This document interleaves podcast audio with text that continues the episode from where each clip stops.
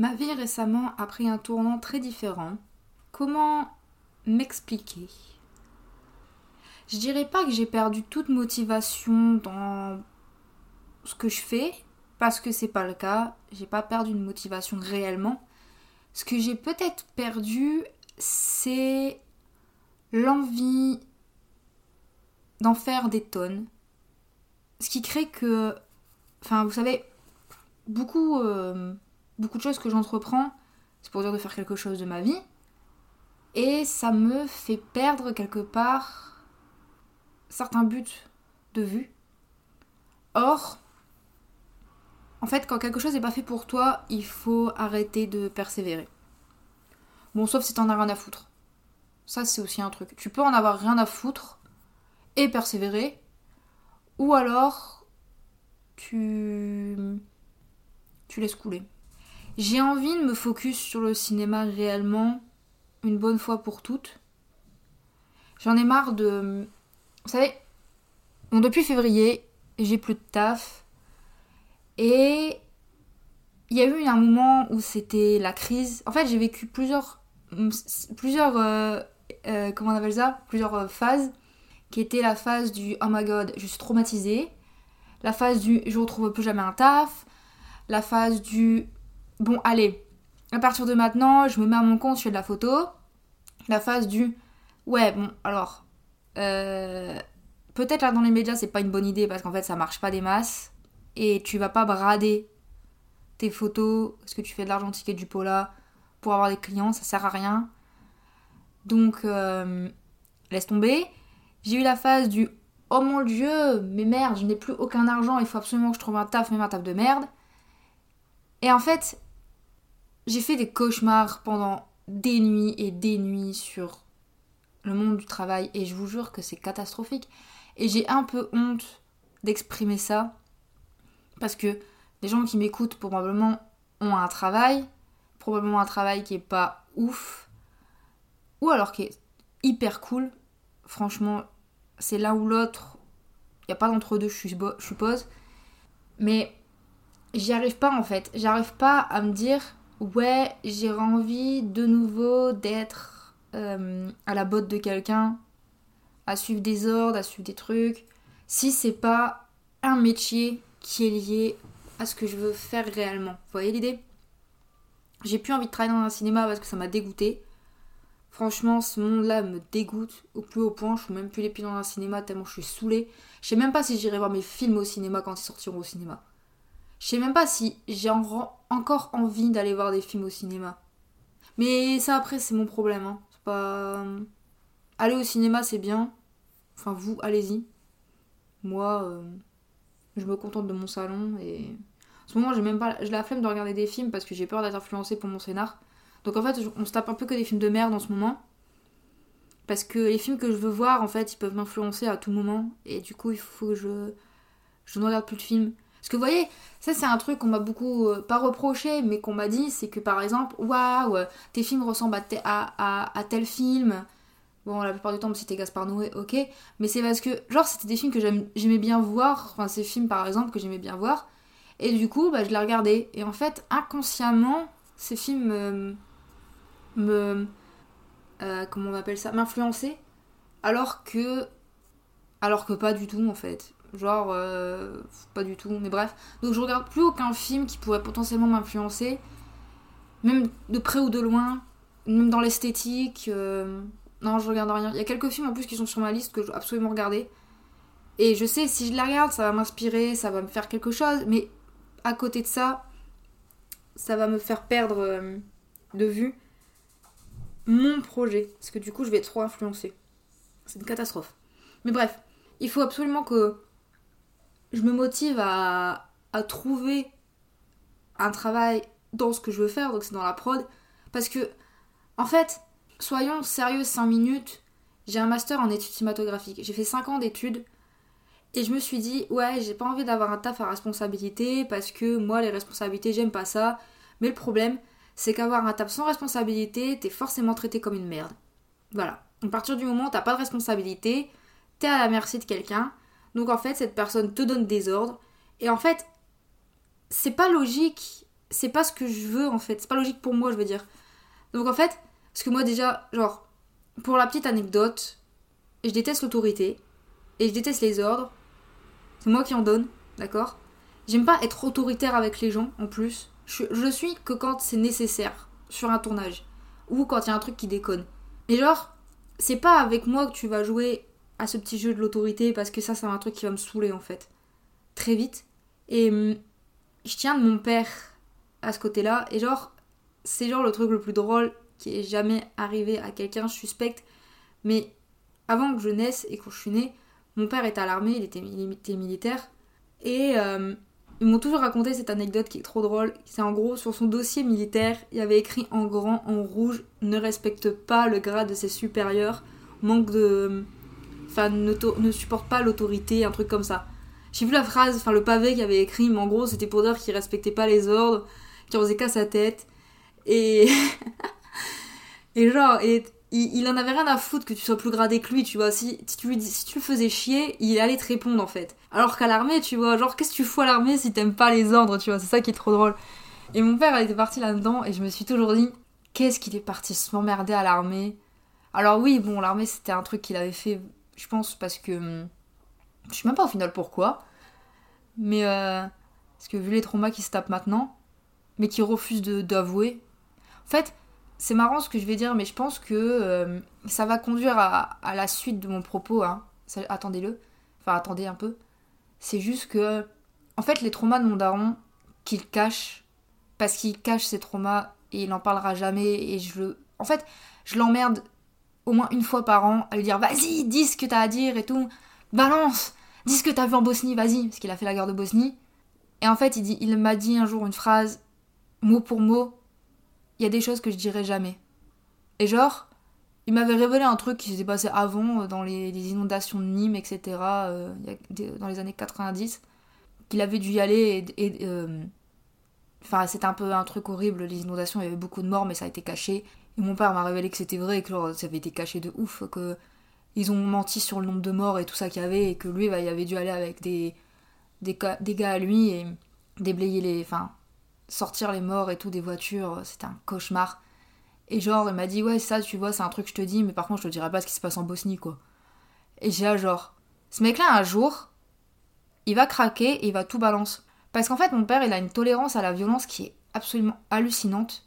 Et au début, quand j'étais plus jeune, je comprenais pas, en fait, comment il faisait pour, par exemple, regarder des trucs. Euh, enfin, tu sais, c'était. Euh, je sais pas si c'était la, curiosité morbide, ce qu'il avait, ou euh, si c'était juste par.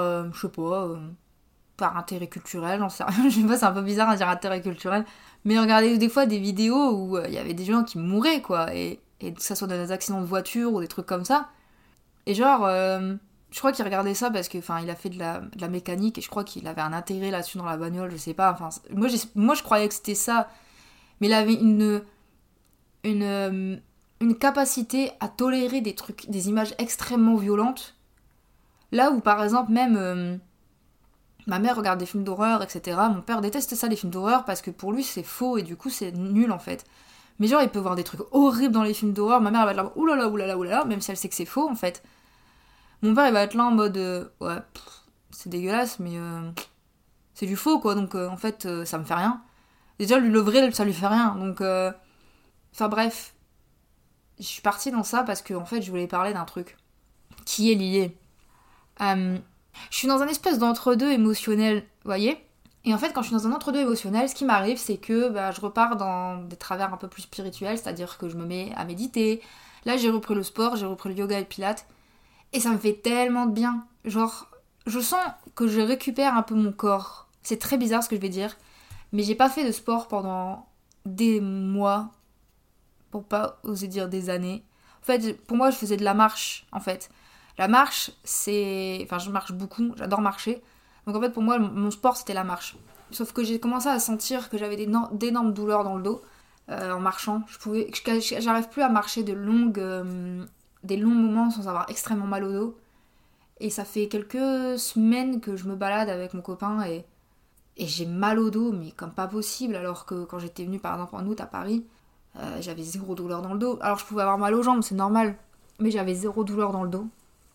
Et là, mon dos me fait extrêmement mal. Et je me dis, euh, faut que je trouve un truc là parce que faut que, faut que je me remuscle le dos absolument parce que déjà que j'ai des problèmes de dos à la base.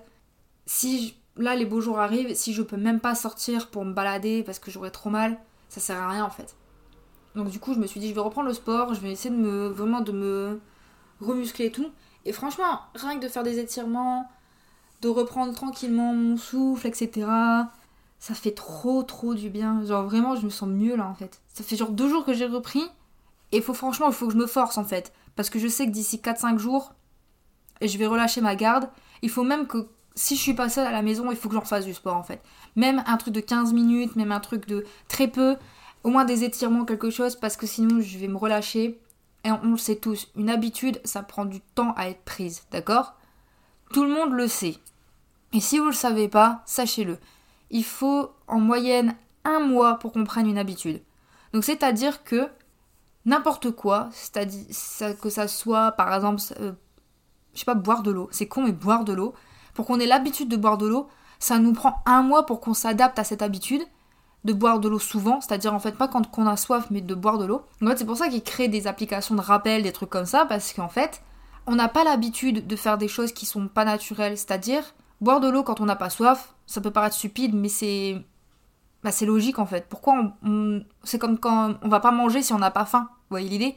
Alors que on a une forme d'obligation vis-à-vis de notre corps de le faire parce que sinon bah, on va pas bien. Et donc du coup, euh, il faut un mois pour s'habituer à tout et n'importe quoi.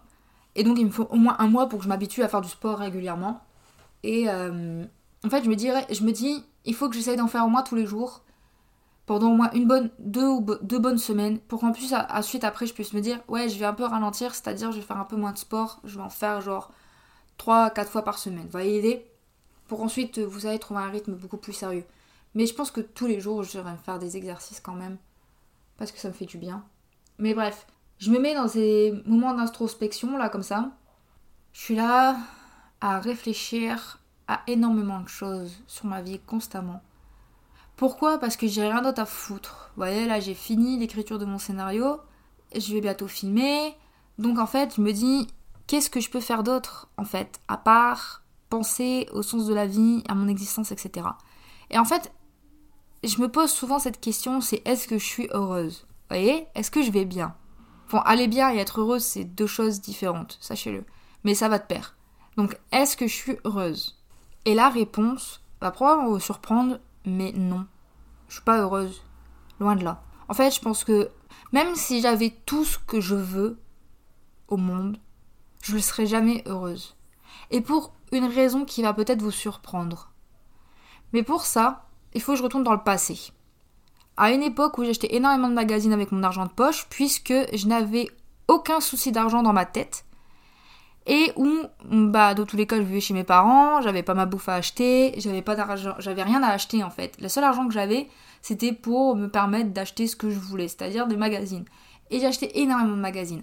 Et il y a une période où j'achetais et toujours les mêmes magazines, c'est-à-dire euh, le magazine Vogue, Grazia. De temps en temps, j'en achetais d'autres, j'ai pas les je me rappelle plus des noms, mais d'autres magazines de mode et un magazine qui s'appelait Happiness ou Happiness Happiness, Happiness. Enfin, Happiness. Voilà, plus comme ça. Et je crois qu'il y avait un Z. Pourquoi je crois qu'il y a un Z? Anyway Bref. Et j'ai acheté ce magazine-là qui est un. Je sais pas, un magazine lifestyle un peu genre euh, spirituel, méditation, écologie. Enfin bref. Philosophie aussi. Enfin, il y avait plein de trucs assez intéressants. Euh, mais très tournés vers euh, un mode de vie très sain. Au final, ce qu'on prône depuis des années maintenant sur les réseaux sociaux, ce magazine-là l'avait fait bien avant, j'ai l'impression. Bref. Ça fait longtemps que je les ai pas. Je les ai toujours, hein, mais ça fait un moment que je les ai pas lus. Mais bref, il y a un article dans un de ces magazines qui était euh, je ne sais plus de qui. Je ne sais plus de. Je sais plus exactement le sujet. Et je vais être très honnête. Parce qu'en fait, ce que je me rappelle de cet article, c'est deux phrases. Et cette dame disait que à la naissance, il y avait des bébés qui naissaient heureux et des bébés qui naissaient tristes et que en gros bah, les bébés qui naissaient heureux, bah, ils avaient énormément de chance puisqu'ils allaient connaître euh, le bonheur. Alors ça veut pas toujours dire qu'ils vont pas être tristes dans leur vie, qu'ils vont pas, euh, qu'ils vont pas euh, avoir des moments très difficiles dans leur vie. Ça veut pas dire ça. Ça veut juste dire que ça va être des gens qui vont être relativement positifs, des gens qui vont être relativement heureux dans leur vie, même en ayant une vie pas ouf potentiellement, à notre, qu'on peut voir comme étant pas une vie ouf, donc c'est-à-dire par exemple travailler 35 heures par semaine dans un métier de merde, tu vas l'aider, euh, avoir une vie de famille, euh, enfin bref, tout ce qu'on peut potentiellement euh, se dire, bah franchement, moi à ta place je serais triste, tu vois. Parce que oui, il y a les bébés qui sont nés tristes, donc forcément tout le négatif, bah ils le voient de façon négative. Enfin, tout ce qu'en fait qui ne correspond pas à ce qu'ils veulent est forcément vu de façon négative. Je parle toujours de façon négative puisque je suis convaincue à 99,9% que je suis née triste. Sinon, ma vie serait pas comme elle est maintenant, en fait. J'essaye. En fait, je me bats pour voir le positif. Je me bats toujours pour euh, ne jamais sombrer dans le négatif. Et je me bats constamment avec moi-même là-dessus. Pour avoir des pensées positives, pour avoir. Je sais pas, avoir le verre à moitié plein, euh, à moitié vide. Enfin, ce genre de, phrases de merde qu'on peut entendre partout. Toute ma vie, je me suis battue comme ça. Et je préfère. Et je sais pas si je préfère être la personne que je suis en étant triste donc être né triste et vivre là dans la tristesse absolue, ou à être, ou être heureuse, parce que j'ai l'impression que les gens qui sont heureux sont quelque part dans le déni de tout ce qui se passe autour de eux. Vous voyez? Ou alors ils nous mentent, ils sont pas dans le déni du tout et ils ont conscience de tout, mais ils font obstruction, ce qui est remarquable. Mais moi j'ai toujours une impression que les gens heureux avaient tendance à être dans le déni de tout. Et euh, à toujours essayer de chercher le positif dans le négatif, à tel point que c'est pas sain du tout. Je préfère voir le négatif constamment que voir le positif constamment et être dans un profond déni du monde actuel, vous voyez Parce que c'est marrant ce que je vais dire, mais vous voyez, en gros, quand j'ai fini de travailler sur mon prochain film, donc Le meilleur de la fête, j'avais cette idée en tête qui arrêtait pas de sommeiller, qui était le monde actuel est tellement horrible que je sais même pas comment on fait pour avoir une vie normale. Vous voyez Et quand je dis normale, c'est-à-dire en fait littéralement bah, se lever, aller au travail, prendre le métro, manger avec ses amis au parc, rigoler, faire des soirées. Enfin, quelque part, pas si loin de chez nous, il y a la guerre ça fait des années qu'il y a la guerre un peu partout dans le monde. Tout est cher. Notre président se fout de notre gueule à plein nez. Nos parents vont devoir travailler encore plus tard et nous encore plus tard. Et on se crève le cul pour euh, un monde qui court à sa perte. Puisque aussi bien d'un point de vue économique que d'un point de vue écologique que d'un point de vue humain, on va tous brûler tôt ou tard. Euh, je veux dire, c'est une catastrophe. Ça fait des années qu'on alarme tout le monde en disant la Terre, elle va, elle va brûler en fait. Le, dérèglement climatique, c'est pas une connerie. Et genre, tout le monde s'en fout, par exemple. En fait, là, on est en train littéralement de marcher tous les jours sur une planète qui est en train de crever. Il y a dans le monde des gens qui meurent parce qu'ils n'ont plus accès à aucune ressource. Et en fait, nous, on fait notre vie normale, on s'amuse à faire des gosses, on s'amuse à dépenser notre argent dans des conneries euh, de fast fashion de merde. Ça me fait délirer. Les riches sont encore plus riches, ça c'est drôle aussi. Et les pauvres sont encore plus pauvres.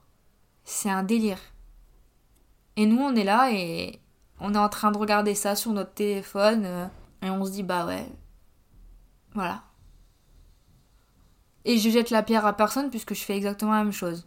Vous voyez parce qu'en fait, j'ai l'impression que dans tous les cas, bah, si on parle, on sera pas écouté, déjà pour commencer. Et se retirer du monde comme ça, c'est juste pas possible techniquement quand on n'a rien pour pouvoir le faire. Je vais m'expliquer. Je regardais une vidéo parce qu'en fait, souvent sur TikTok, j'ai beaucoup de recommandations. Faut savoir que euh, pour les gens qui savent pas comment TikTok fonctionne, ça se base, l'algorithme se base sur ce que vous regardez, sur ce que vous aimez, sur ce avec quoi vous interagissez. C'est-à-dire que moi, du coup, je me retrouve toujours avec du contenu très spirituel, il y a la méditation, il y a au sport genre le yoga, le pilate, etc. Des vidéos de bouffe, des vidéos qui se passent en Italie, des vidéos qui se passent à Los Angeles, des vidéos de petits chiens, des vidéos de petits chats, enfin bref. Je vois surtout ce genre de choses, mais je vois pas de contenu euh, bizarre, comme on pourrait l'employer. Donc par exemple le contenu que certains hommes adorent euh, fustiger, c'est-à-dire des jeunes filles qui dansent. Je ne vois jamais ça. Donc une fois de plus, je vous le redis, si vous voyez ça, c'est que en fait, vous venez de débarquer sur l'application et que l'algorithme TikTok ne vous connaît pas, et du coup, il doit un peu s'amuser à comprendre ce que vous aimez. Ou alors, c'est ce que vous regardez. Voilà. C'est tout con, mais c'est vrai. Et honnêtement, je le vois chaque fois que j'ouvre l'appli, l'algorithme s'adapte à ce que j'ai regardé précédemment. C'est-à-dire que si je me suis amusée à regarder une vidéo marrante, euh, vous savez, genre euh, compilation de mèmes, un peu trop longtemps, je vais me taper que des vidéos comme ça. Vous voyez l'idée? Alors que c'est pas du tout ce que j'aime, c'est pas du tout le genre de contenu que je veux regarder, voilà bref. Et en fait, il y avait un moment où je m'amusais à regarder euh, accidentellement, parce que du coup je savais pas que c'était lié à ça, mais je regardais des contenus qui étaient liés à une, catégorie, on va dire ça comme ça, qui s'appelle le slow living. C'est-à-dire que c'est des gens qui, euh, comment on appelle ça bah, quittent la ville, partent à la campagne, euh, font leur petite vie tranquille dans une maison perdus, sans voisins, avec leurs vaches et euh, font du pain maison. Voilà. Enfin, en gros, c'est une partie du concept. Le slow living, ça a été repris par plein de gens, euh, maintenant même dans des gens qui vivent dans des grandes villes, où c'est genre des meufs qui décident de se faire un matcha et, d'écouter de la musique à 6h du mat. Enfin bref, euh, c'est pas ça le slow living de base, mais anyway.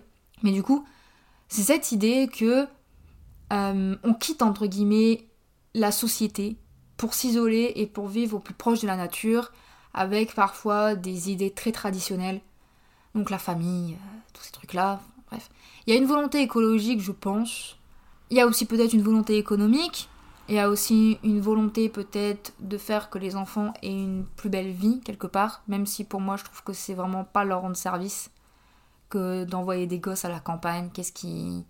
Ils vont avoir une vie un peu bizarre. S'ils décident de rentrer dans la. de revenir un jour à la vie, ils vont vraiment se prendre une claque dans la gueule, croyez-moi. Mais bref, ces gens-là, en fait, la plupart peuvent se le permettre parce qu'ils ont les moyens de le faire. Vous voyez l'idée? Moi aussi, j'aimerais bien pouvoir faire mon pain moi-même, à la campagne, partir m'isoler dans une villa en Italie. Clairement mon rêve. Et faire des pastas. Voyez Clairement, j'en rêve. Me dire non, mais j'ai pas besoin d'un taf en fait, parce que je vis. Voyez Alors je me baladerai dans les champs, dans les petits villages à vélo, même si je sais pas faire de vélo, mais bref. Je ferai ça en fait. Moi aussi j'aimerais bien le faire. Mais je peux pas, j'ai pas les moyens.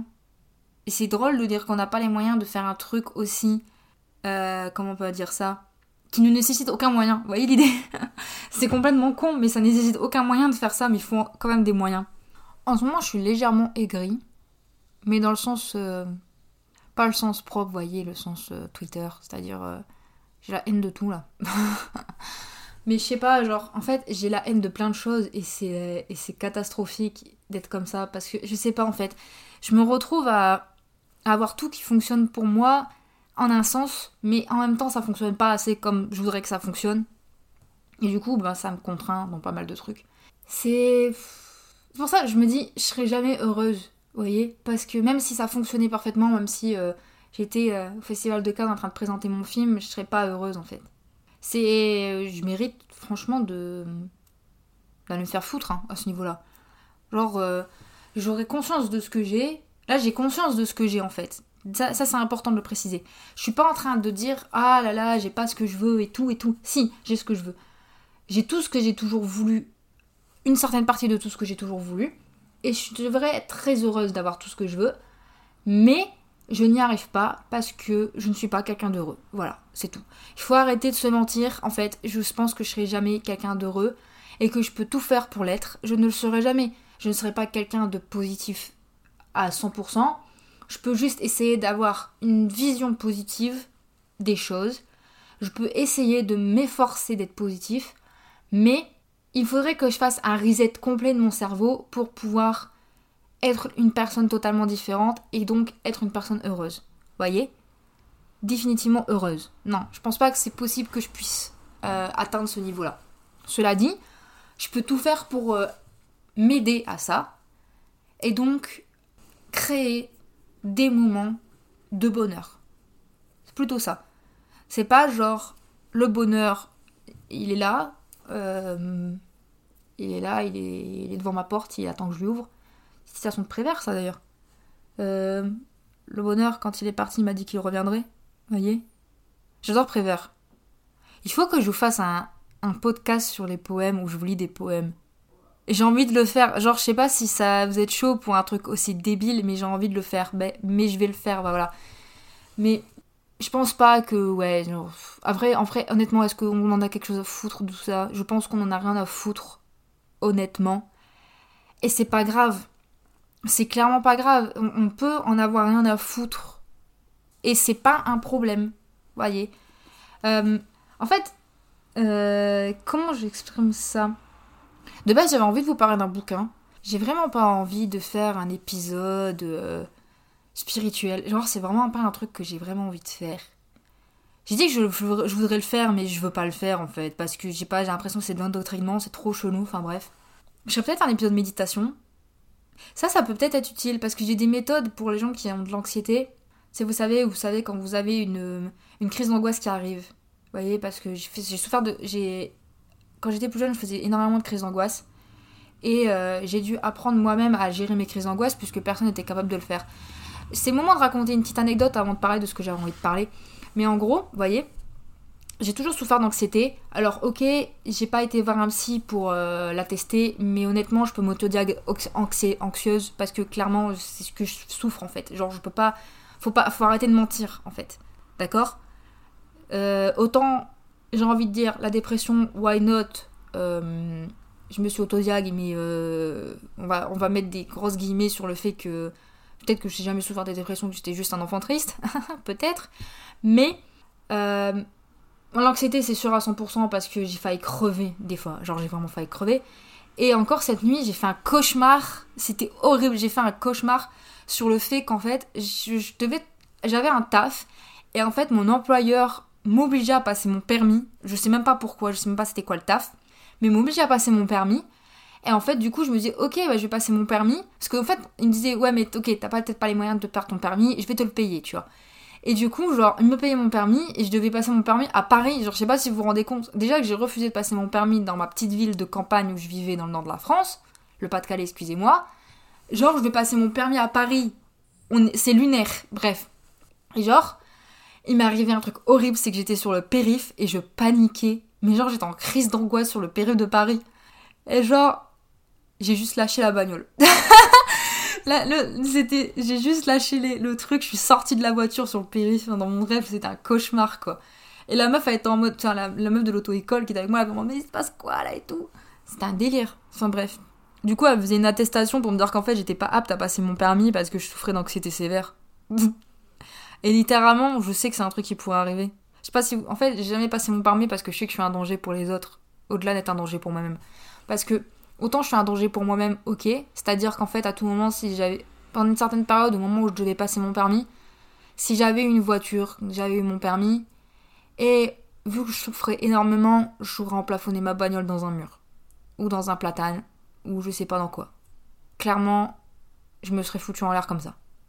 Voilà la vérité. Et par extension, j'aurais été un danger pour autrui, parce que si je faisais ne serait-ce qu'une crise d'angoisse ou quoi que ce soit, je j'aurais pas assumé en fait. J'aurais pas assumé. D'ailleurs, c'est une raison pour laquelle, et j'ai un peu. Je l'ai jamais caché ce truc là parce que clairement, s'il y avait un autre, autre créateur de bagnole qui faisait ça, j'irais chez eux. Mais c'est pour ça qu'en un temps, je me suis dit, bah en fait, je passerai mon permis et j'achèterai une Tesla parce que les Tesla ont ce genre de système automatique où ils gèrent la bagnole quand il y a un problème pour le, le conducteur. Vous voyez, c'est le conducteur peut plus gérer, c'est la bagnole qui gère. Et honnêtement, j'aimerais qu'une autre marque fasse ça, parce qu'en fait, je serais chaud de dépenser vraiment. Je serais chaud d'avoir mon permis exprès parce qu'il y aurait ça en fait. Genre, je pourrais avoir une aide. Ma bagnole pourrait me sauver la vie et sauver la vie d'autrui. Vous voyez l'idée? Et ça, je trouve que c'est vraiment super. Enfin, c'est vraiment un, concept génial en fait de pouvoir faire ça. Alors, je suis pas pro Tesla, je suis pas pour euh, qui vous savez, hein, bref, moi, ce mec-là, il me dégoûte.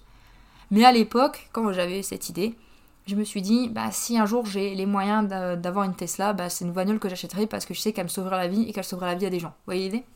Bref. Euh, je disais que je souffrais d'anxiété et que du coup je ferais. Euh, attendez, non, c'était parce que je parlais de crise d'angoisse à la base. Ouais, des crises d'angoisse. J'ai toujours eu des gens autour de moi qui n'ont jamais su gérer des crises d'angoisse et c'est une galère. Mon ex m'embrouillait quand je faisais une crise d'angoisse. C'est-à-dire qu'en fait, toi, t'es là. Si les gens n'ont jamais fait de crise d'angoisse, je vais vous expliquer vite. T'es là, t'es terrifié. D'accord? Tout autour de toi te terrifie. Tu sais pas quoi faire. Ton cerveau, il est en, en mode survie. Donc c'est-à-dire qu'à tout moment, tu peux faire un truc profondément débile, comme te claquer la tête dans le mur, comme te mettre à hurler, te mettre à hyperventiler, te mettre à pleurer de façon incontrôlée. Il y a des tas de choses que tu peux faire quand t'es en crise d'angoisse. Et hum, bon, il y a aussi des choses que genre euh, tu te rappelles pas parce qu'en fait, bah, tu peux te dissocier totalement. Mais c'est un moment tellement horrible, hors, de contrôle, hors de tout, que à tout moment, s'il n'y a pas quelqu'un qui intervient pour t'aider, tu peux littéralement mourir en fait. Ou en tout cas, tu peux croire que tu vas mourir. Ce qui est encore pire. Parce qu'avoir l'impression de mourir, alors qu'on meurt pas, hein, peut-être, mais avoir l'impression qu'on peut mourir, donc avoir par exemple son cœur qui bat tellement vite qu'on croit qu'il va exploser, euh, ne pas réussir à respirer, donc s'étouffer, ce genre de truc en fait, c'est tellement horrible à vivre qu'on n'arrive pas à le contrôler, qu'on n'arrive pas à sortir de ça, que si quelqu'un intervient et te dit ouais t'es zinzin, ouais t'es folle, arrête tes conneries, qu'est-ce que t'es en train de faire, euh, faut te calmer, ceci, cela, enfin bref, en t'embrouillant, en t'engueulant, etc., euh, t'aggraves la situation, ma gueule en fait. Genre ce qui se passe c'est que là la personne qui est devant toi, elle croit qu'elle est en train de mourir, et toi t'es en train de lui dire arrête ton cirque, espèce de connasse. Je sais pas si vous vous rendez compte de la gravité de la chose. Et mon ex me l'a fait je sais pas combien de fois ce truc là où genre à chaque fois j'étais je faisais une crise d'angoisse et en fait c'est lui qui empirait la crise. Parce que genre ça allait en fait, j'aurais pu m'en sortir. En fait j'ai toujours créé cette métaphore quelque part, c'est que quand en fait t'es en train de faire une crise d'angoisse, t'as une petite lumière, c'est comme si t'étais dans un tunnel, tu vois. J'ai deux, j'ai deux métaphores, il y en a une qui est plus mignonne que l'autre, mais bref, on va prendre celle du tunnel. T'es dans un tunnel et en fait tu vois la lumière au bout du tunnel et en fait elle est assez proche de toi, tu vois. Elle est pas si loin, t'as quelques pas à faire. Enfin, quelques pas. Tu dois marcher un peu, mais t'as quelques pas. Mais en fait, plus la crise, elle se s'intensifie et moins t'es aidé, plus la lumière s'éloigne. C'est comme qu'en fait, on est en train de te tirer, en fait. On est en train de te tirer vers la de de la lumière, plus profondément vers l'obscurité. Et toi, t'as pas envie de regarder ce qui se passe de l'autre côté. T'as pas envie. Si tu tournes la tête, tu sais que t'es foutu en fait. Si tu regardes ce qui se passe derrière toi, c'est-à-dire tu regardes vers l'obscurité, t'es foutu, t'es dans la merde. Totale. D'accord? J'avais écrit un poème là-dessus sur euh, un phare. En gros, c'était un, c'était un, navire qui était euh, dans une tempête et euh, un des, matelots voyait une lumière. Mais genre, tout le monde disait non, c'est faux, c'est la lune, tu vois. Et en gros, cette tempête était tellement violente qu'il y avait des gens qui avaient déjà passé au-dessus du bord, qu'il y avait des gens qui étaient, étaient au bout de leur vie, mais ça, c'est vraiment le, le, bateau, il n'y avait plus aucun contrôle en fait possible. Le seul moyen qu'ils avaient de s'en sortir, c'était d'avoir si possible, la vue d'un phare en fait. Et en gros, le mec disait, mais si, il y a un phare là-bas. Et les gens lui disent, non, c'est pas un phare, t'es en train de mytho, tu vois. Et en fait, il y a une autre personne qui finit par se rendre compte, qui finit par le croire, qui finit par se dire, putain, mais si, il y a un phare en fait. Et du coup, ces deux personnes-là vont pouvoir réussir à unifier tout le monde, qui vont se dire, si, il y a un phare. Et du coup, il y a un mec qui va se dire, ok, bah, on va voir. Et du coup, ils y vont. Ils vont voir le phare. Ils vont vers le soi-disant phare. Et effectivement, oui, ils avaient raison, il y avait un phare. Et en fait, avec cette chance-là, ils arrivent à s'en sortir de cette tempête qui, allait les tuer en fait. Le bateau allait finir par rompre à un moment, vous savez. Et, et ils s'en sortent tous comme ça. Au final, il y a tout un, équipage qui s'en sort comme ça, voyez. Ben, les crises d'angoisse, moi, ça me fait cet effet-là. T'as l'impression que t'es au bord d'une tempête, t'es dans une tempête, et que s'il n'y a pas un connard qui vient t'aider, t'es foutu. T'entraînes tout avec toi. Et lui, il a entraîné tout avec lui à chaque fois ça m'a créé des crises à tel point que j'ai fait des crises je me souviens même pas ce qui s'est passé en fait. J'ai un blackout total. Et c'est trop grave à ce niveau-là. Tu te réveilles le lendemain matin avec une migraine, mais catastrophique comme si tu avais pris une cuite. Tu te sens mal à mort et tu sais pas ce qui s'est passé.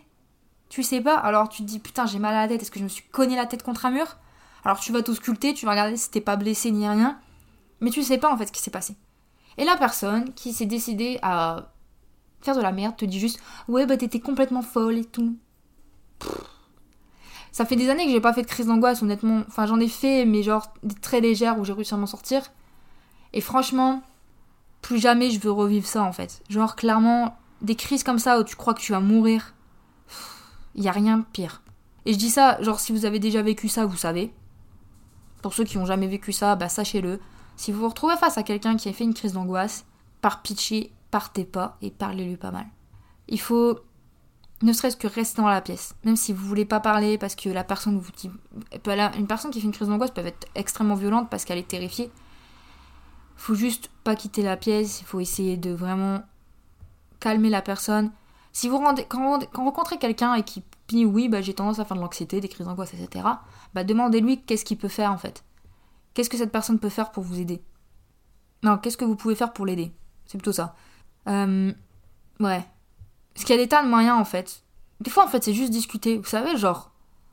Euh, c'est un truc tout con, mais des fois en fait au début d'une crise, il suffit de parler à une personne, de la lancer sur un truc complètement con. Vous savez, genre je sais pas, parler d'un, d'un sujet, mais si dites un sujet que cette personne va s'intéresser en fait, et vous commencez à lui parler de ce sujet-là, et en fait ça va lui. Cette personne va partir dans, dans ce truc-là en fait. Elle va, elle va fixer son attention sur ça, parce qu'elle va vouloir absolument sortir de ce sentiment de crise en fait. Et du coup, elle va partir là-dedans. Et progressivement, sa crise va se calmer en fait. Ça, c'est en début de crise. Bon, on est en plein dans une crise, là, il faut. Là, c'est un peu plus complexe. Et honnêtement, là, je sais pas ce qu'on peut faire. Parce que je me suis toujours retrouvée dans des crises sans savoir m'en sortir. Donc, euh... un début de crise, c'est facile. Quand t'es dedans, là, c'est plus compliqué. Mais du coup, je me suis dit, tiens, je vais créer un épisode euh, dédié à ça ou euh, bah, je sais pas quand il faut que je l'écrive en fait cet épisode parce que c'est un truc important mais j'ai une méthode pour aider les gens qui font des crises d'angoisse ça passe par la méditation et vous allez voir c'est super cool après bon ça c'est un épisode un peu particulier du coup je sais pas si ça va intéresser beaucoup de monde parce que là du coup c'est spécifique à à une expérience mais si ça peut aider autant le faire. Donc au pire ce sera un épisode bonus je pense que je, ferai à la fin de la saison. Ouais je pense que je vais faire ça. Enfin bref, je voulais parler d'un bouquin qui s'appelle Discover Your Dharma, écrit par Sarah Rose. Euh, c'est un livre que j'ai lu au moment où je me suis dit à quoi je suis bon dans la vie parce que visiblement je suis bonne à rien. Vous voyez l'idée? C'est un moment où j'ai voulu vraiment partir dans un délire beaucoup plus euh, spirituel dans mon existence parce que je me suis dit ouais, y a rien qui fonctionne. Regarde, j'ai fait KO, hop, j'ai pas, j'ai pas envie de parler de ça maintenant, mais bref, il s'est passé des tas de choses sombres à propos de chaos, donc bref, voilà. Et je me suis dit, j'ai envie d'être une meilleure personne pour moi et pour les autres. Voyez Puisque être une bonne personne, c'est bien, pour, c'est bien pour les autres, mais c'est bien aussi pour soi. Et inversement. C'est pas parce qu'on lave son linge sale ou qu'on se regarde dans le miroir qu'il faut pas non plus balayer dans sa porte. Je dis n'importe quoi et euh, j'espère que vous m'avez compris. Bref.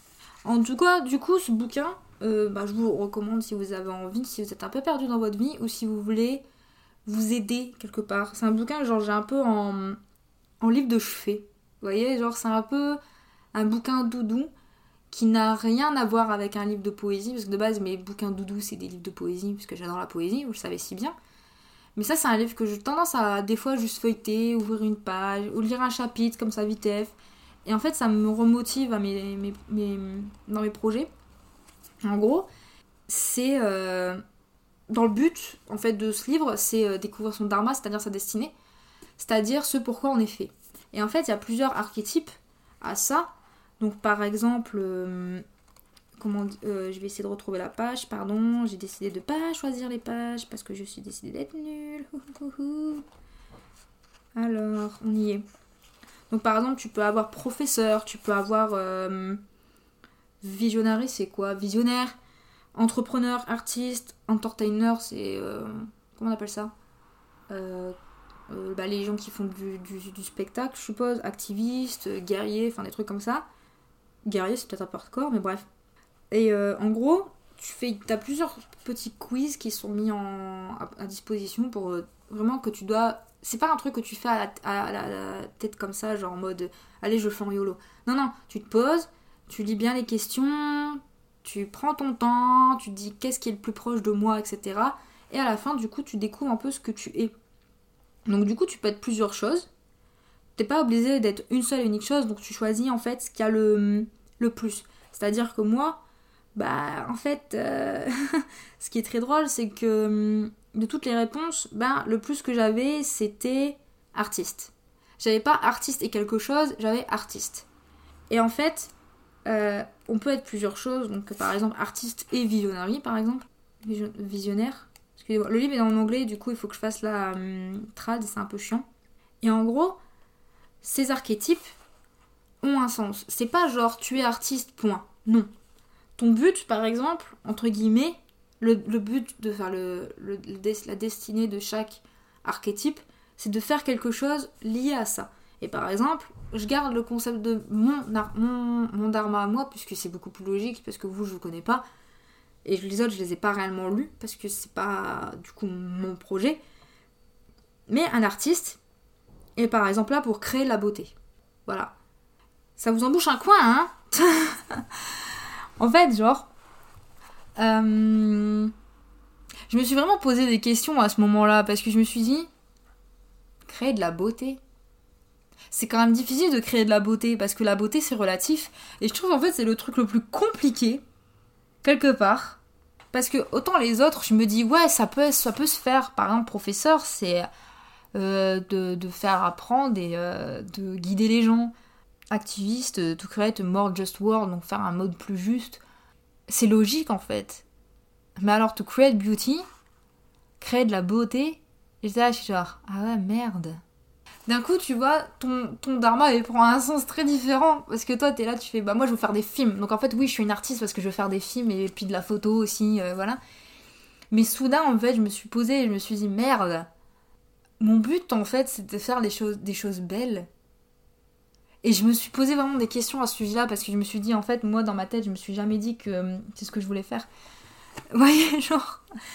J'ai vraiment. Euh, pris un coup dans la gueule parce que ouais c'est pas vraiment en fait c'est pas de la c'est pas vraiment le but principal de ce que je veux faire créer de la beauté alors oui je veux créer des belles images quelque part mais moi j'ai pas envie de créer des belles images qui sont vides de sens vous voyez l'idée? Donc bref euh, ça il faut savoir que ça se lie pas juste pas juste oh bah tiens tu connais ton archétype oh voilà tu es lié à ça non c'est lié aussi à un mode de vie qui est lié à l'ayurveda donc l'Ayurveda, c'est une médecine euh, traditionnelle euh, indienne. Et en gros, tu as trois, euh, trois archétypes pour... Pas, on va pas dire archétypes, ça s'appelle dosha.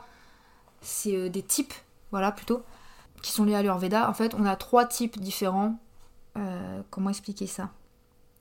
Peut-être que je fasse une vidéo exprès. Mais en gros, tu as trois types, donc Vata, Pitta et Kapha. Donc Vata, c'est lié à l'air. Kapha, c'est lié à euh, la terre. Et euh, Pitta, c'est lié au feu. Et en gros, ça, ça t'amène à trouver un peu plus euh, qui tu es réellement, aussi bien d'un point de vue lié à ton corps, c'est-à-dire qui, quel type tu es au niveau de ton corps, c'est-à-dire ce qui te, qu'est-ce qui va t'aider à, balancer en fait tes émotions, balancer ta santé aussi, parce qu'en fait l'Ayurveda c'est un peu lié à l'estomac, c'est lié à la nourriture, etc. Et donc, ce que tu ingurgites, ça va avoir un impact sur, sur toi, que ça soit bien, si bien sur ta santé, aussi bien physique, que ça soit aussi sur ton moral.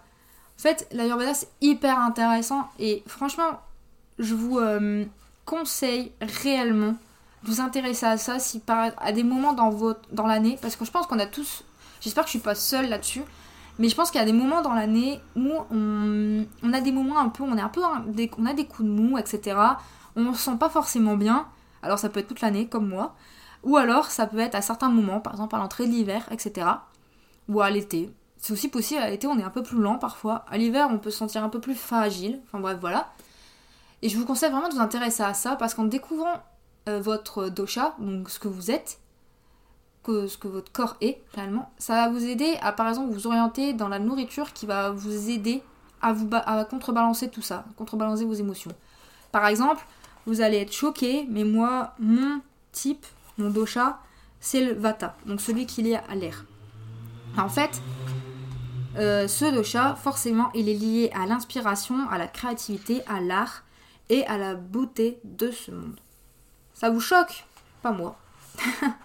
Mais du coup, il y en a d'autres. Donc, comme je vous ai dit, il y a Pita qui est lié à ramener des émotions, des idées, des, innovations, pardon, des idées à la vie et euh, créer un impact qui peut être. Euh, créer un impact.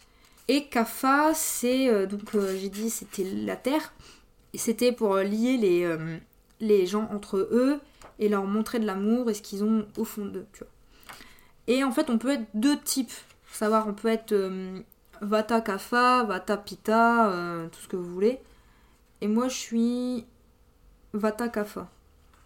Plus particulièrement. Ah non, attendez, c'est pas le mien. Ah non, pardon, c'était pas le mien. Moi, je suis Vata et c'est tout en fait. Ce qui est très drôle. Mais ouais, parce que du coup, je l'ai fait à mon copain et du coup, j'avais pas capté les chiffres, c'était les miens. Ouais, je suis Vata. Genre, j'ai fait sur 14 euh, questions, je suis 11 à Vata. Je sais pas si vous vous rendez compte du niveau. Tandis que mon copain, lui, il a fait 6 à Kafa et 5 à. Donc, c'est un Kafa Vata. Ce qui se tient. Ce qui se tient totalement. Et euh, en fait, du coup, ils te disent que tu pourrais être. Vous savez, genre euh, des carrières qui peuvent se hum, proposer à toi, quelque part, par rapport à ce genre de, hum, de projet, par exemple. C'est marrant. Enfin bref, je vais lâcher mon bouquin. Mais je vous recommande vraiment ce bouquin, il est pas si cher que ça, je crois. Et honnêtement, il peut vous aider à réellement. Euh, je sais pas. Je sais pas comment je peux décrire ça, mais en fait, moi, ça m'a aidé quelque part, alors que c'est pas vraiment mon délire ce genre de truc. Et hum, c'est un bouquin que, genre, que j'y retourne de temps en temps pour voir si ça peut toujours se tenir. Parce qu'en fait, c'est pas fixe, hein, ce genre de choses, ça peut changer avec le temps. Et des fois, ça me fait du bien d'aller relire certaines phrases, certains passages où, en fait, ça te motive, ça te. Il y a des moments, il y a des, chapitres qui sont très motivants en disant que oui, bon, bah, c'est pas. Euh, c'est pas du jour au lendemain que tu vas réussir à devenir euh, la personne que tu es censé devenir.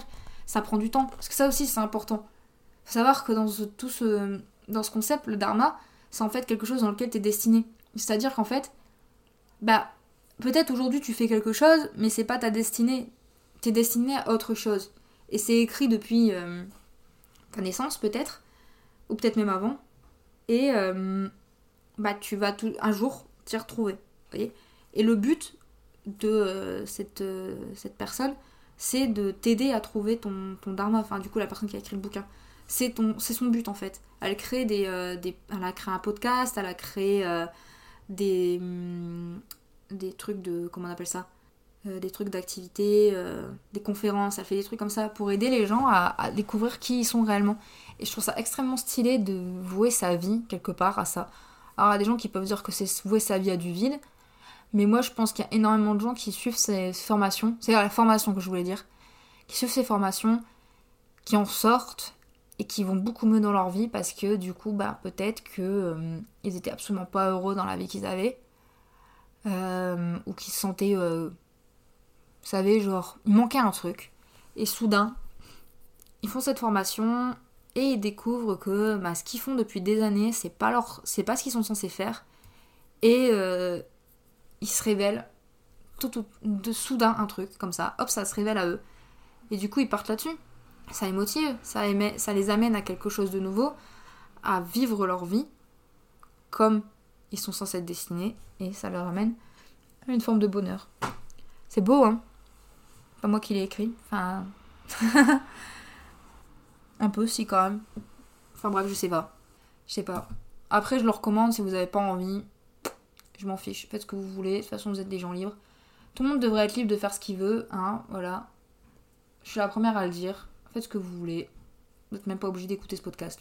Clairement, encore heureux parce que je vous imaginerais pas être obligé de l'écouter ça.